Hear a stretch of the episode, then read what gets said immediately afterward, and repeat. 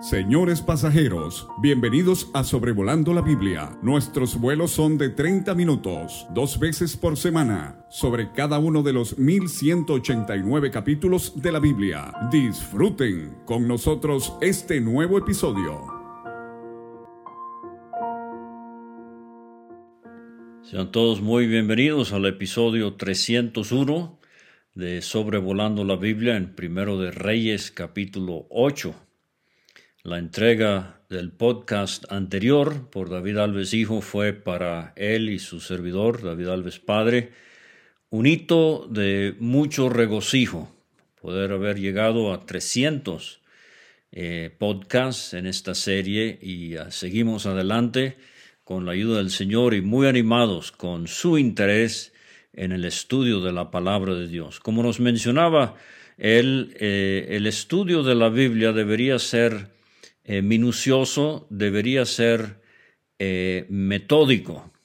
No sé si vio en las noticias en días pasados el avión de la Fuerza Aérea de Estados Unidos, el F-35, que expulsó al piloto y entonces empezó un vuelo bastante errático y sumamente peligroso que tenía a las autoridades eh, bastante eh, nerviosas por eh, lo que podría suceder. Por fin se estrelló eh, en un campo en Carolina del Sur.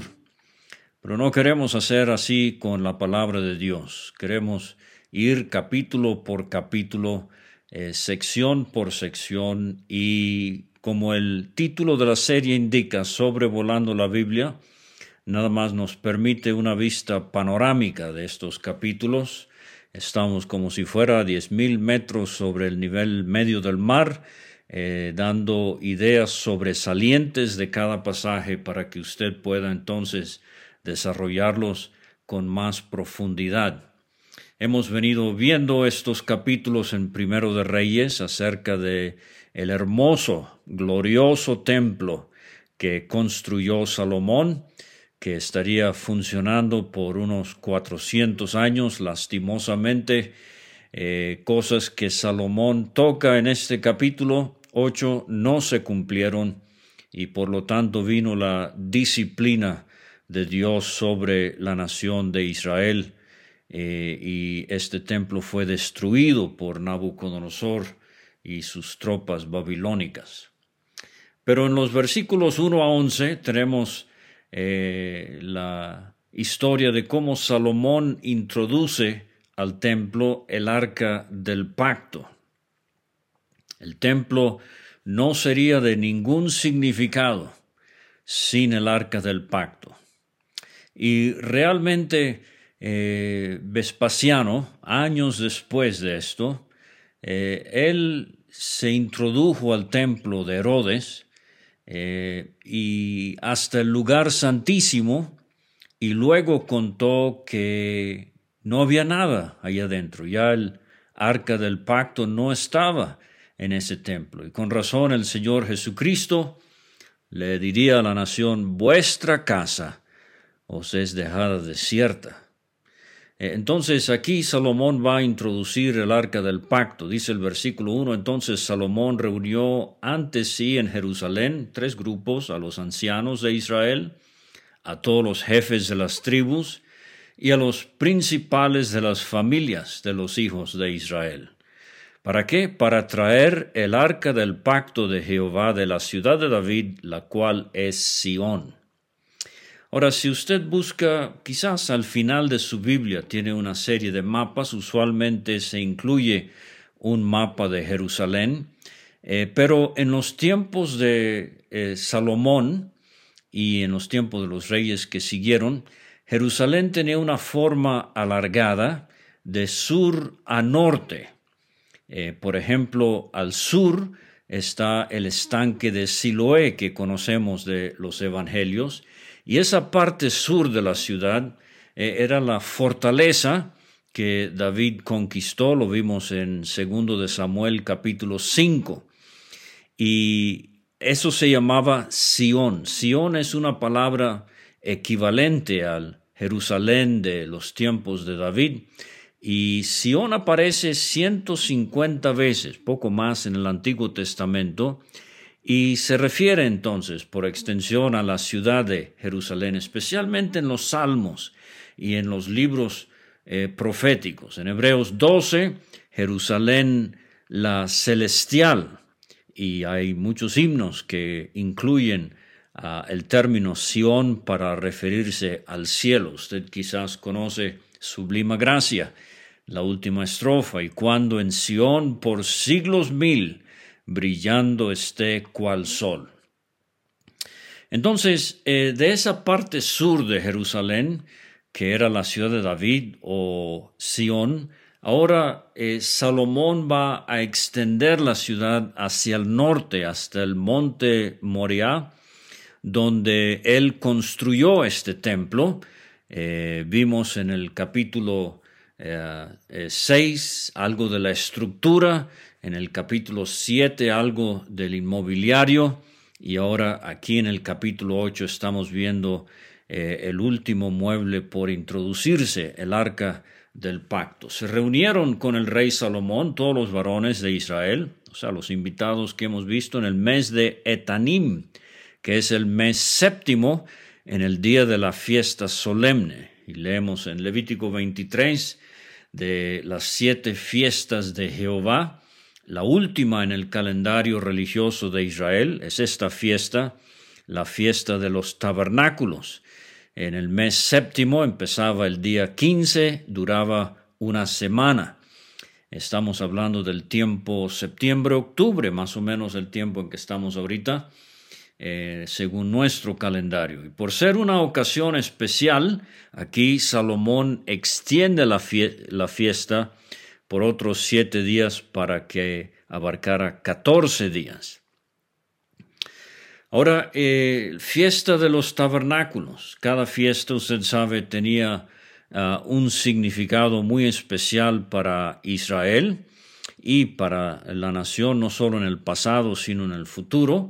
Eh, vamos a leer en este capítulo cinco veces acerca de Egipto.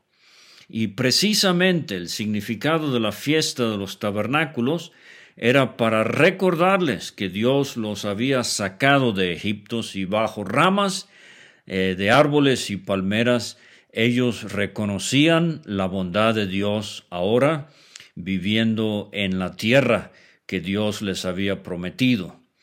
Y si usted lee eh, Zacarías, la profecía penúltima del Antiguo Testamento, capítulo 14, va a encontrar que la fiesta de los tabernáculos eh, es una fiesta que se va a celebrar en el milenio, el reino milenario de Cristo, después de que Él venga en gloria. Y entonces la fiesta de los tabernáculos no solo mira atrás a eh, lo que Dios hizo con el pueblo sacándolos de la esclavitud de Egipto, pero eh, mira adelante al futuro glorioso que le espera a la nación de Israel. Vinieron todos los ancianos de Israel, los sacerdotes tomaron el arca. Están haciendo la cosa de manera debida, no van a cometer el error que cometió David eh, llevaron el arca de Jehová y el tabernáculo de reunión y todos los utensilios sagrados que estaban en el tabernáculo, los cuales eh, llevaban los sacerdotes y levitas. Parece que el arca del pacto es eh, el único mueble que va a transicionarse desde el tabernáculo al templo. Los otros muebles, como vimos en el capítulo anterior por David Alves Hijo, eh, eh, fueron hechos específicamente para el templo. Eh, entonces, versículo 5, el rey Salomón y toda la congregación de Israel que se había reunido con él, estaban con él delante del arca, sacrificando ovejas y bueyes que por la multitud no se podían contar ni numerar. Claro, usted sabe que todo sacrificio de este tipo en el Antiguo Testamento apunta al sacrificio supremo y único de nuestro Señor Jesucristo, que del cual tampoco podemos medir su enormidad, no podemos contar su grandeza. Tan grande fue la obra de Cristo que solo tuvo que hacerlo una vez y para siempre. Los sacerdotes metieron el arca del pacto de Jehová en su lugar. Muy bonita expresión. Quiero preguntarle si en su iglesia local todo está en orden. Está todo en su lugar. En el santuario de la casa, dice, en el lugar santísimo, debajo de las alas de los querubines. Recuerde que ahora el arca del pacto no solamente tiene los querubines que eran de una pieza con el propiciatorio, pero como vimos en el capítulo 6 hay estos enormes querubines por encima que tocan eh, de lado a lado ese cubo perfecto, eh, tridimensional obviamente, que era el lugar santísimo.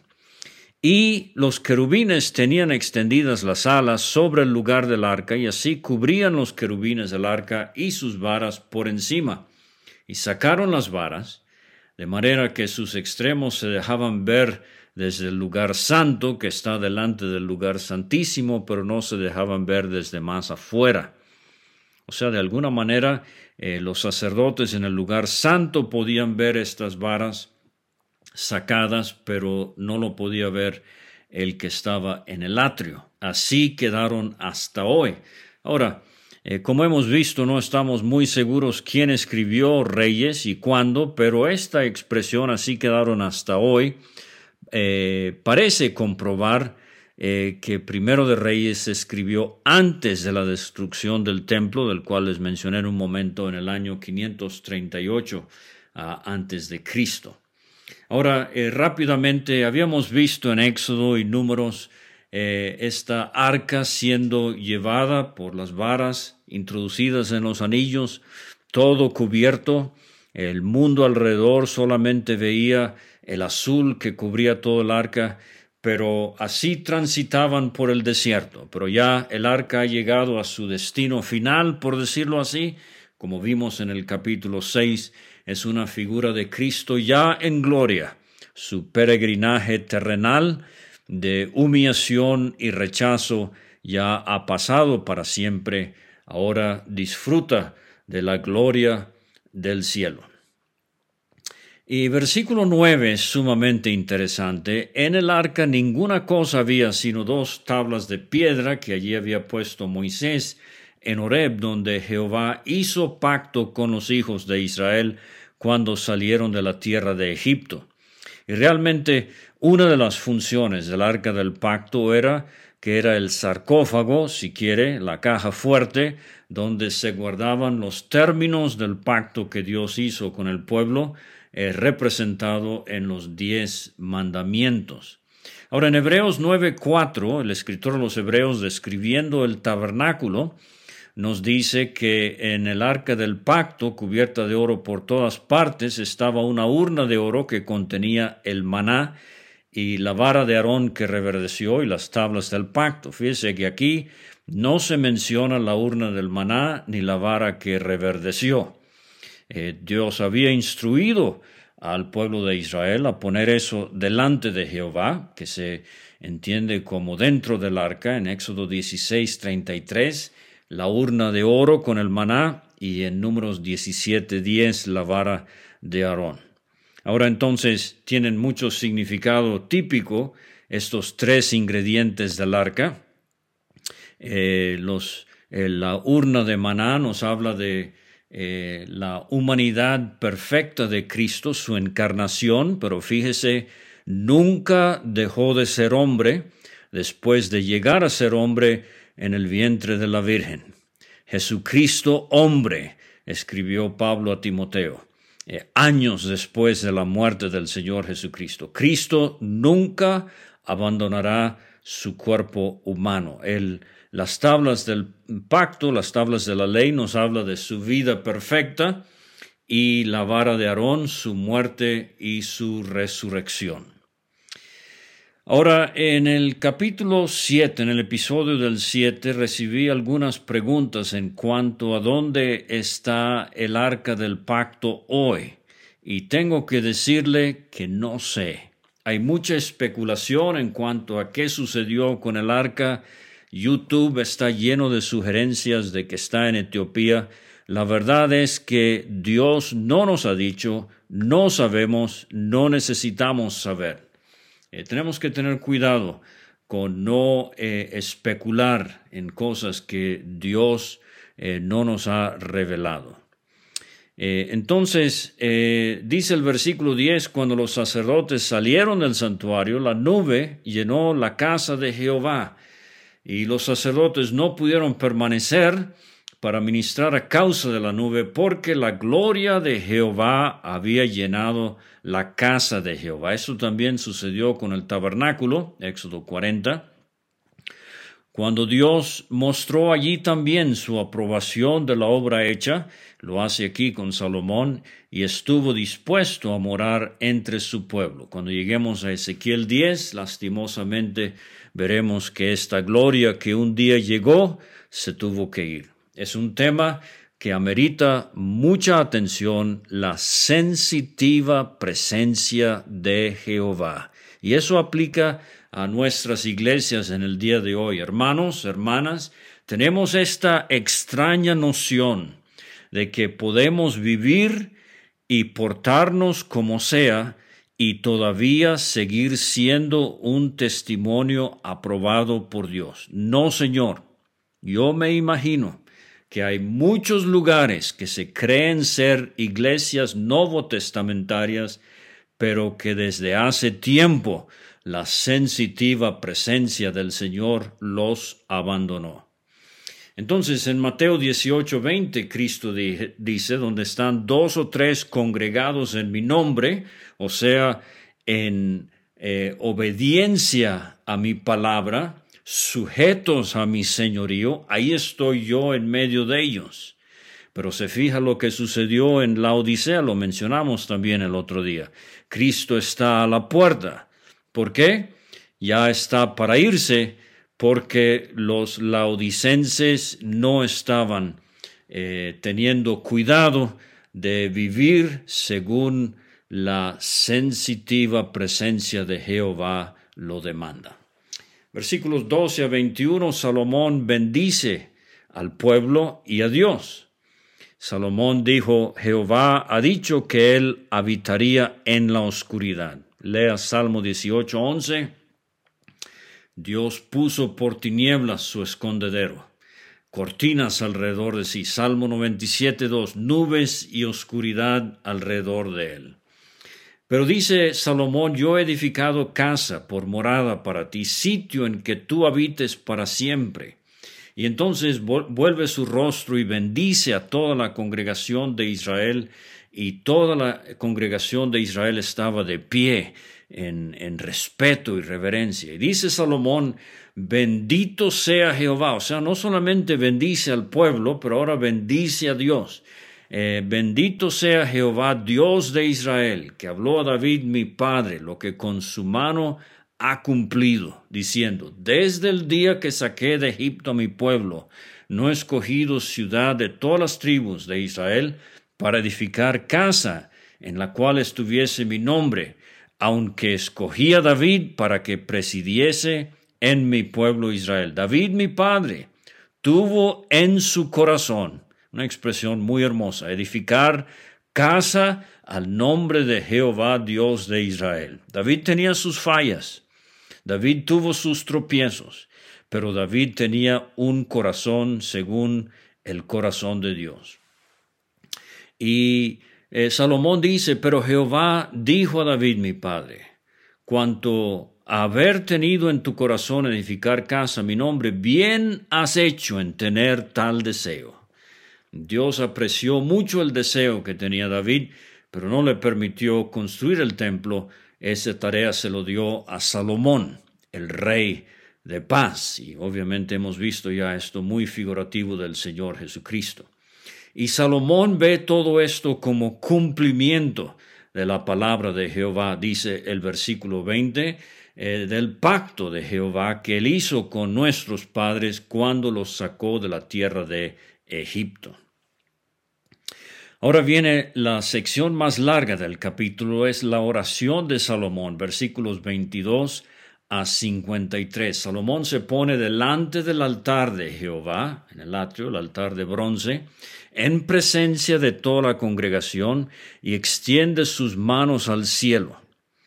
Ah, ahora a veces vemos a Salomón de pie, lo vemos de rodillas, lo vemos extendiendo sus manos. Eh, esto tiene una aplicación espiritual en Primera de Timoteo 2. Pablo dice que eh, los varones deben orar levantando manos santas. No creo que sea una postura física necesariamente, pero una condición moral allá en Primera Timoteo 2. Pero estas posturas de la oración, a veces acostados, a veces en cama, a veces de rodillas, a veces de pie, a veces sentados, eh, la postura no es lo que importa, aunque a veces hay posturas más prácticas que otras para situaciones públicas, eh, pero obviamente la condición del corazón eh, es lo que Dios desea. Y aquí viene la oración. Dice eh, Salomón, Jehová, Dios de Israel, no hay Dios como tú, ni arriba en los cielos, ni abajo en la tierra. Salomón está engrandeciendo al Dios de la nación. Y me gusta mucho esa expresión al final del 24, lo dijiste con tu boca y con tu mano lo has cumplido. Así es Dios. Él promete y cumple, pero así debemos ser nosotros. Lo que decimos con la boca desde la tribuna, deberíamos cumplirlo, hermano, que ministra, que predica, deberíamos cumplirlo con nuestras vidas. Ahora pues, dice Salomón en su oración, Jehová Dios de Israel, cumple a tu siervo David, mi padre, lo que le prometiste. Entonces tenemos tres siervos en este capítulo. Salomón varias veces se autodenomina siervo. David era siervo y Moisés también. Y usted y yo servimos al Señor de alguna manera, aunque no le llegamos a los tobillos a estos grandes hombres de Dios. Eh, dice el 27, es verdad que Dios morará sobre la tierra. He aquí que los cielos, los cielos de los cielos no te pueden contener. Eh, Salomón sabía, esto no iba a ser una caja donde se iba a contener a Dios. No, no, no, Dios trasciende nuestro eh, universo. mucho más entonces una casa. Pero Salomón dice, eh, cuanto menos esta casa que yo he edificado. Con todo, tú atenderás a la oración de tu siervo y a su plegaria, oh Jehová Dios mío, oyendo el clamor y la oración que tu siervo hace hoy delante de ti. Eh, traté de enfatizar oración, plegaria, clamor, súplica. Esto es lo que Salomón está haciendo, que tus ojos estén abiertos de noche y de día, no como eh, el Baal de los profetas allá en los tiempos de Elías que vamos a ver. Eh, no, no, no, Dios está atento de noche y de día eh, sobre este lugar, dice Salomón. Mi nombre estará allí. Salomón está citando a Dios y que oigas la oración de tu siervo que tu siervo haga en este lugar. Entonces, eh, Salomón está repasando la fidelidad de Dios, está enfatizando la confianza que se le puede tener a Dios, que Dios cumple. Y Salomón está entonces eh, proclamando la misericordia de este Dios trascendente que se identifica con sus criaturas. Escucha y perdona. Tú oirás en el lugar de tu morada en los cielos, dice el 30. Escucha y perdona. Vamos a ver que siete veces en su oración Salomón repite la expresión, tú oirás desde el cielo. Preciado creyente, realmente entiende usted, cree de todo corazón que aunque el familiar en la pieza adjunta a donde usted está orando no puede escuchar sus oraciones, el vecino mucho menos, pero Dios escucha allá en el cielo. Escucha, tú oirás desde el cielo, dice Salomón. Y perdona, cuatro veces hay asuntos eh, que Salomón va a mencionar que requieren el perdón divino. Salomón en esta oración prevé siete situaciones diferentes en las que Dios atenderá las oraciones de los que le buscan. Y el templo era primordialmente una casa de oración. Lea Isaías 56, 7. Y Cristo, Él reprochó a los líderes de la nación en su día, Lucas 19.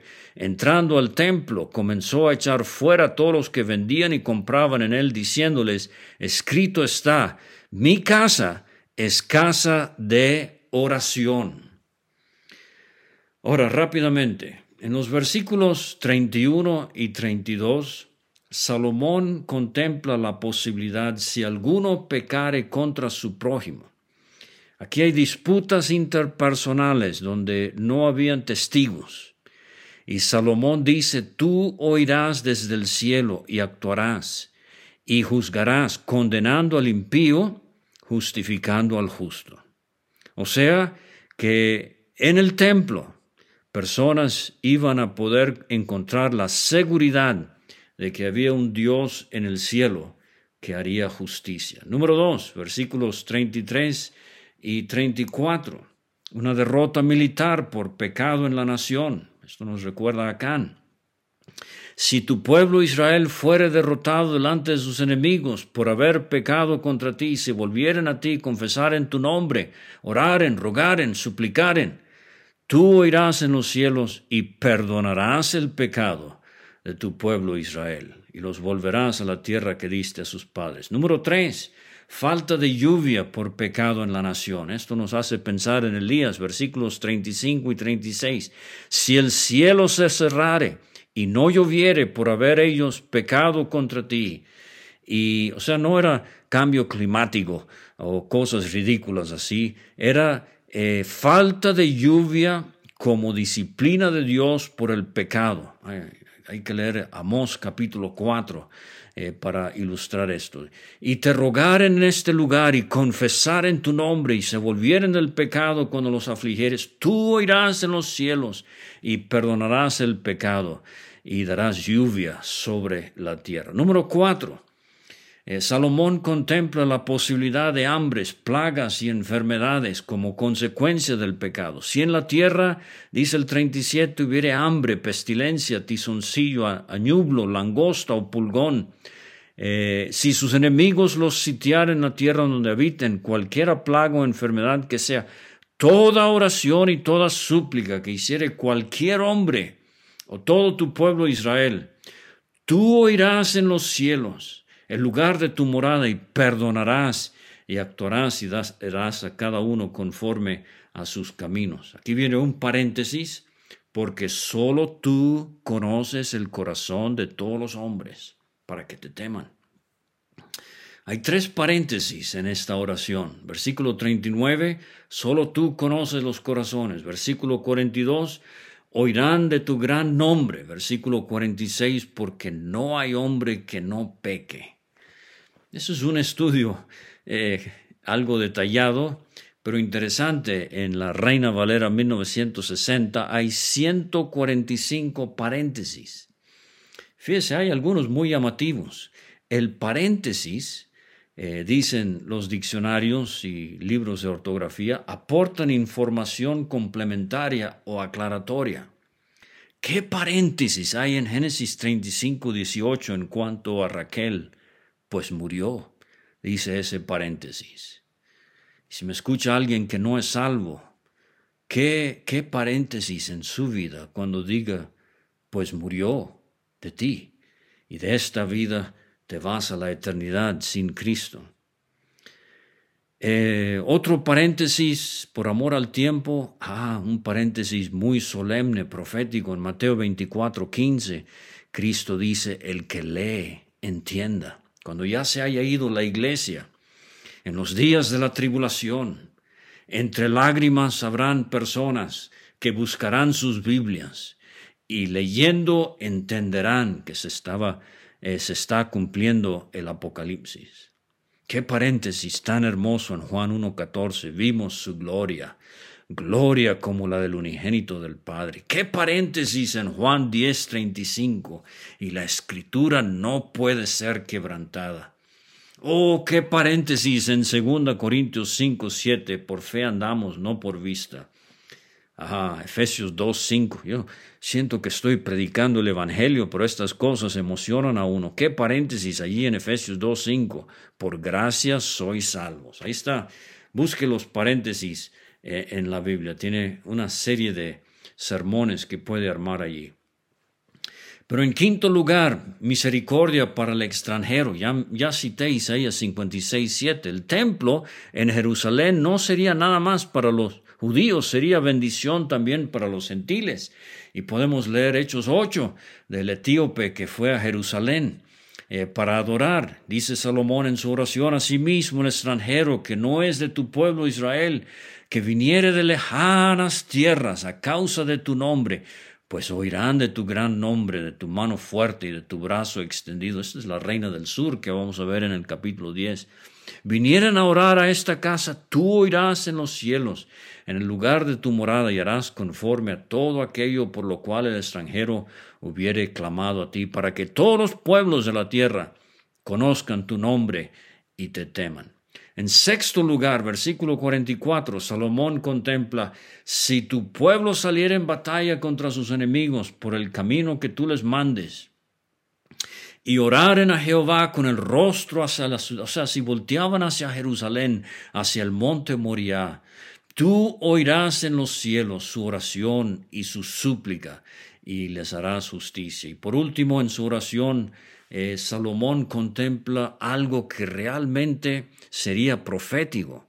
Eh, la oración desde la tierra de cautiverio, y para esto vamos a leer de Babilonia y de Daniel, eh, allá en Babilonia. Si pecaren contra ti, dice el 46, porque no hay hombre que no peque y estuvieren airado contra ellos, estuvieres airado contra ellos, y los entregares delante del enemigo para que los cautive y lleve a tierra enemiga, sea lejos o cerca, y ellos volvieren en sí. Ese es el vocabulario del hijo pródigo en Lucas 15, volviendo en sí.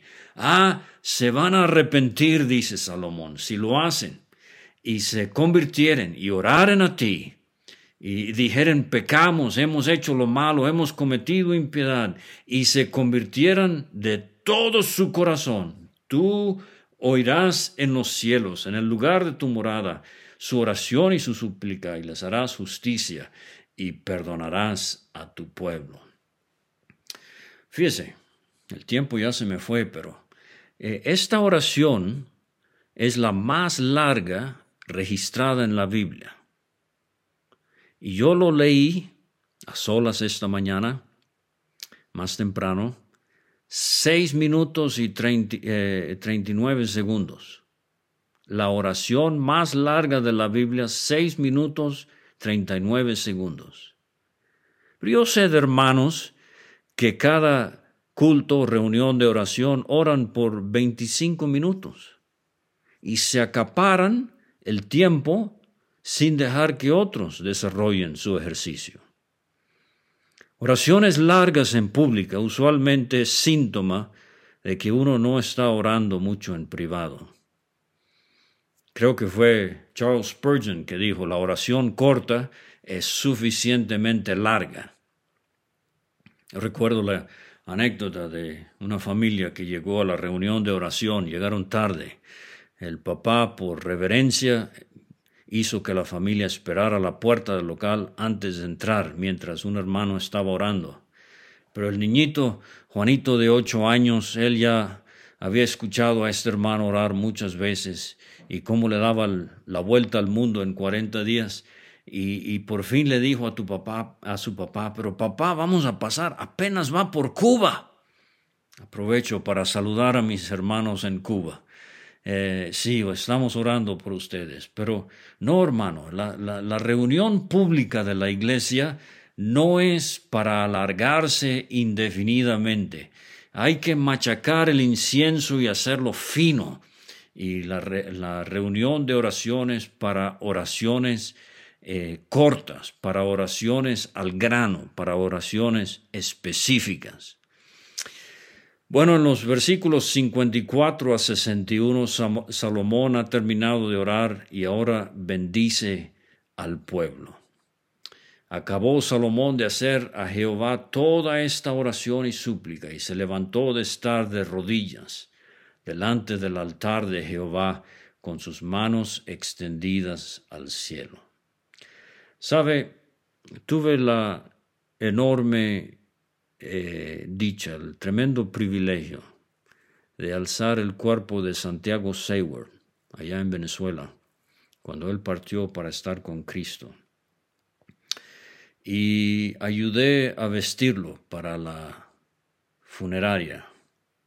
Eh, venía por él, para el servicio fúnebre, antes de que lo pusieran en la caja. Vi sus rodillas. Había servido al Señor por 66 años y vi enormes callos en sus rodillas. Y me di cuenta de que este era un hombre de oración. Eh, Salomón se levantó de estar de rodillas. Dice el 59, estas mis palabras con que he orado delante de Jehová estén cerca de Jehová nuestro Dios de día y de noche. Nuestras oraciones suben al cielo. Nuestro gran sumo sacerdote, Cristo Jesús, mantiene nuestras oraciones cerca del trono. No deje de orar, creyente. Y dice Salomón a fin de que todos los pueblos de la tierra sepan que Jehová es Dios, que no hay otro. Hemos notado antes que la bendición sacerdotal, aunque Salomón no es sacerdote, está asumiendo una actitud sacerdotal al orar y ahora al bendecir al pueblo. Pero hemos notado ya en número 6 que la, la bendición sacerdotal, el Señor te bendiga y te guarde, etc., viene después de la descripción de separación y dedicación del Nazareo. Y hermanos, no podemos esperar la bendición de Dios si no estamos viviendo vidas de separación del mundo y de, dedicación a Dios. Hay que terminar en quinto lugar, en el capítulo tenemos los versículos 62 a 66, los sacrificios y la fiesta al dedicar el templo a Jehová. Sacrificios de paz, ofrendas, holocaustos. No hay sacrificios por la culpa o por el pecado aquí, no es la ocasión. Hay mucho gozo, hay mucha alegría, veintidós mil bueyes y ciento veinte mil ovejas. El altar de bronce que estaba delante de Jehová era pequeño. Ah, esto me hace pensar en la cruz, nada más un pedacito de madera, y deje de fijarse en ese mueblecito. No, no, no, no. La obra eh, fue inmensa. El que murió en la cruz hizo, así cantamos, inmensa la obra de Cristo en la cruz, enorme la culpa se ve por su luz. Gracias a Dios por aquel que hizo una obra, obra tan grande al morir en la cruz. En aquel tiempo Salomón hizo fiesta, dice el 65. Todo Israel, una gran congregación, desde donde entran en Amat, eso es muy al norte, allá por Dan, hasta el río de Egipto. Ah, pero como he dicho, esta es la fiesta de los tabernáculos, ya están de este lado de Egipto. Pero desde el norte hasta el sur, por siete días y aún por otros siete días, por catorce días. Y en el milenio será una fiesta de mil años. Y el octavo día dice, despidió al pueblo. Ellos bendiciendo al rey. Salomón ha bendecido al pueblo, Salomón ha bendecido a Dios, y ahora el pueblo bendice al rey. Se fueron a sus moradas alegres y gozosos de corazón por todos los beneficios que Jehová había hecho a Salomón. No, que Jehová había hecho a David, su siervo, y a su pueblo Israel. Un hermoso testimonio a que el templo realmente era algo que había nacido, humanamente hablando, en el corazón de David.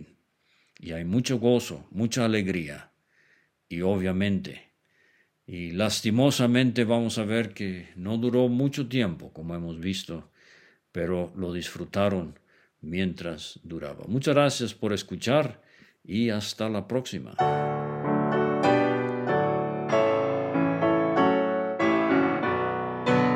Muchas gracias por escuchar. Puede conseguir todos los episodios de Sobrevolando la Biblia en aplicaciones de podcast como Spotify o Pocket Cast para recibir dos audios por semana a su WhatsApp. Envíe un mensaje al más 52 322 349 2258 y no olvide añadir este número a sus contactos. Hasta la próxima.